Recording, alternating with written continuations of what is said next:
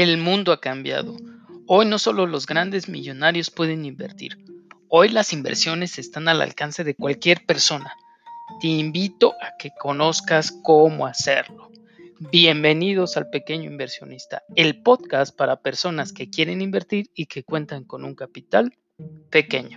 Aquí les compartiré cómo lograr riqueza. ¿Estás pensando invertir en una casa o departamento? ¿Sabes cuáles son los aspectos que tienes que cuidar? ¿O cuáles son esos puntos que te van a llevar a tomar la mejor elección?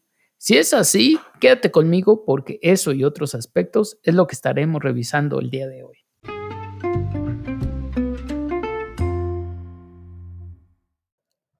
Continuando con nuestro episodio acerca de los siete aspectos más importantes que tienes que considerar para comprar un bien inmueble, ya revisamos en episodios anteriores el 1 y el 2 que se tratan de la zona y de la demanda y el 3 y el 4 que se tratan de los metros cuadrados y de la distribución.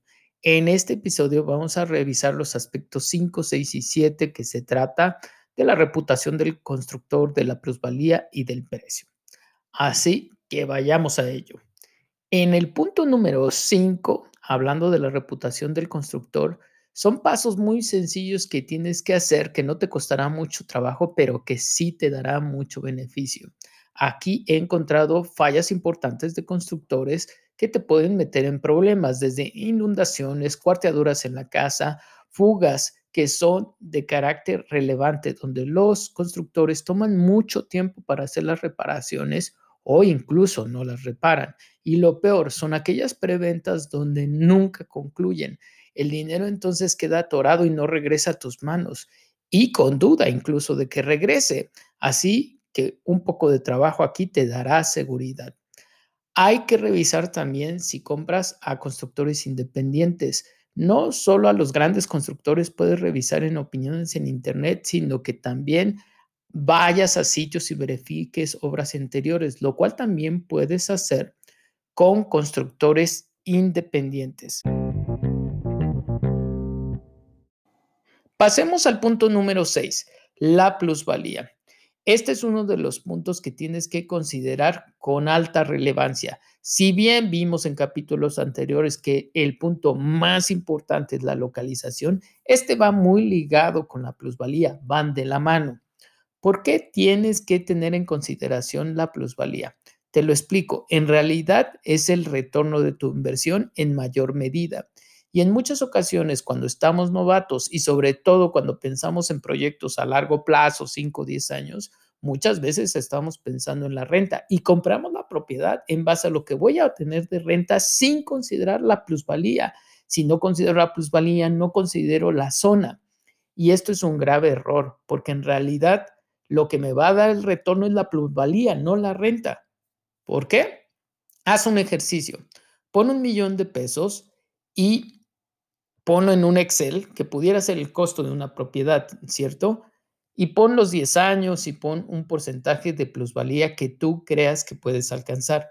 En México, te digo, la plusvalía es 4% en promedio, pero es muy alcanzable alcanzar un 7% que es el que quiero que colocas en la celda. Y te aviso, puedes incluso alcanzar hasta 10% o más en algunos proyectos. Hagámoslo con 7 y ve sumando año por año hasta que veas el resultado al final de 10 años. Haz el mismo ejercicio con las rentas y ve la diferencia que tienes entre las rentas y la plusvalía. Es mucho mayor en el caso de la plusvalía. Ahora, imagina que no tienes ese 7%, tal vez algunos años ah, pudieras alcanzar un 8 o 9%. Y es que en la mente es muy difícil calcular el interés compuesto. Para aquellos que ya lo han escuchado y que saben de qué se trata, es fácil. Para aquellos que es nuevo, te pongo un ejemplo que es muy clásico. Si te doy en este momento 50 centavos que multiplican su valor por 30 días o te doy un millón de pesos, ¿qué elegirías? En muchas ocasiones la mente nos lleva a tomar el millón de pesos, pero en realidad los 50 centavos es mucho más dinero. Y es que no alcanzamos a ver el tema del interés compuesto. Así que aquí te dejo en este aspecto del número 6 donde lo más importante es la plusvalía contra la renta y no olvides que va ligado directamente a la zona. Y finalmente llegamos al punto número 7, que es el precio. Aquí muchos podrán pensar que es el más relevante cuando ya revisamos que no lo es. El más importante es la localización de tu propiedad y que está ligado directamente a la plusvalía, porque el precio en realidad es una consecuencia de todos los demás aspectos que ya revisamos, pero tiene una particularidad. Tú puedes tener un precio de ganga y es independientemente de que hayas hecho tu trabajo adecuadamente en los otros puntos, es decir, revisaste una localización adecuada, la distribución, los metros cuadrados, revisaste que la plusvalía tuviera un crecimiento importante a través de los años y aún así eso es independiente. Tú pudieras agarrar un precio de ganga por alguna circunstancia específica, como la que estamos pasando en este momento en el mundo, donde lo que especulan muchos de los que hablan en cuestión de finanzas y otros artículos es que se avecina una crisis. Bueno, en México en realidad ya está anunciada una crisis fiscal que pudiera traer consecuencias, no para asustarnos, sino para ver las oportunidades que pudiéramos tener. Los precios de las propiedades en realidad no están en el nivel que yo esperaría.